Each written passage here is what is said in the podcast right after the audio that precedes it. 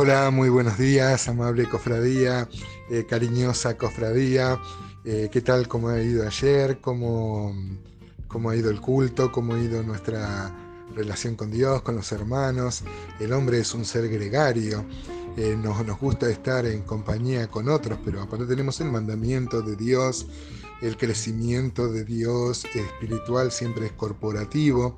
Necesitamos a los hermanos, necesitamos los dones de los hermanos y los hermanos nos necesitan a nosotros.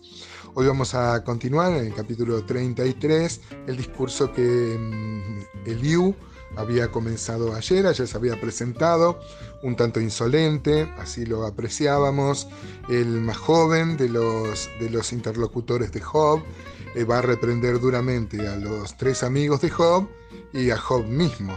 En este capítulo va a ser muy duro también, aunque ha bajado un poco el tono, ya no es tan agresivo, no menciona la palabra ira, por ejemplo, como mencionaba el capítulo 32. Job mismo había pedido un juez, ¿no? Alguien que verdaderamente sea sabio, porque no encontraba un verdadero juez entre sus amigos, tenían apreciaciones incorrectas acerca de lo que estaba pasando.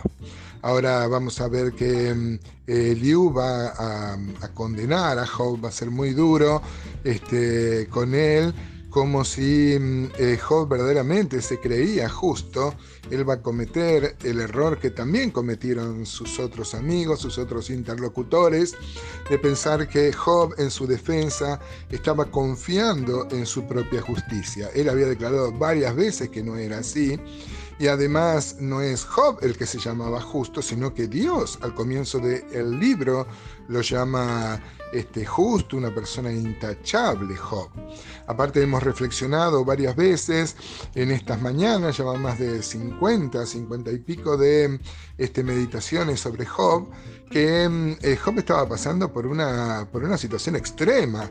Nadie podía sentir la verdadera empatía de, su situación y al tratar de calmarlo, al tratar de traer una palabra de, aliento, muchas veces quedaron, como se dice, pagando los amigos de eh, Job, no dando con, con el diagnóstico correcto de lo que estaba pasando Job. En ese sentido, Eliú va a ser un poco más acertado porque él va a descubrir que el sufrimiento tiene, tiene un, un ejercicio, no siempre es consecuencia del pecado, sino que tiene un efecto aleccionador sobre nuestra vida. Pero vamos a leer entonces Job capítulo 33. En mi Biblia tiene un título que dice Eliú censura a Job.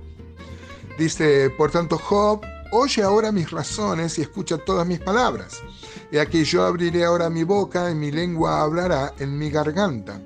Mis razones declararán la rectitud de mi corazón y lo que saben mis labios lo hablarán con sinceridad. El Espíritu de Dios me hizo y el soplo del Omnipotente me dio vida. Respóndeme si puedes, ordena tus palabras, ponte de pie. Heme aquí, a mí en lugar de Dios conforme a tu dicho. De barro fui yo también formado, he aquí mi terror no te espantará, ni mi mano se agravará sobre ti.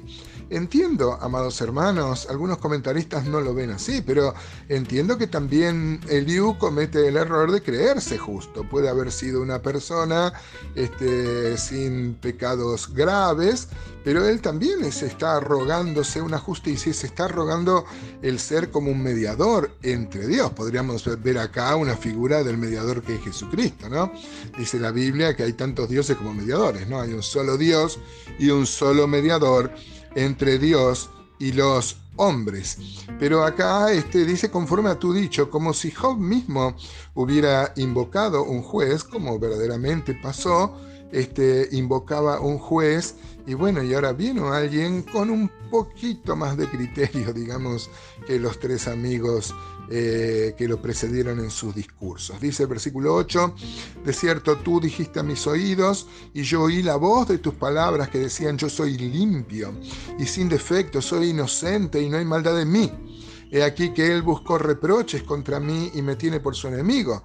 Es verdad, Job había dicho eso y lo habíamos tomado como un como algo inapropiado que había dicho este joven en medio de su dolor contra Dios, digamos como que este, buscó Dios reproches en mí y, y, me tuvo por su enemigo. Versículo 11 dice, puso mis pies en el cepo y vigiló todas mis sendas.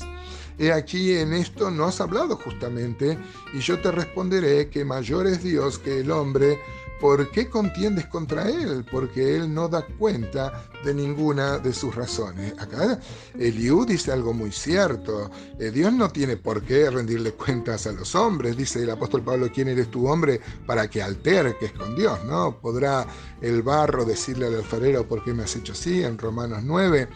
Pero mm, este, Job lo decía en medio de su dolor, poca empatía de parte de Eliú. Pero esto, mis amados hermanos, me hace reflexionar a mí en que nosotros siempre tenemos un buen concepto de nosotros, ¿no?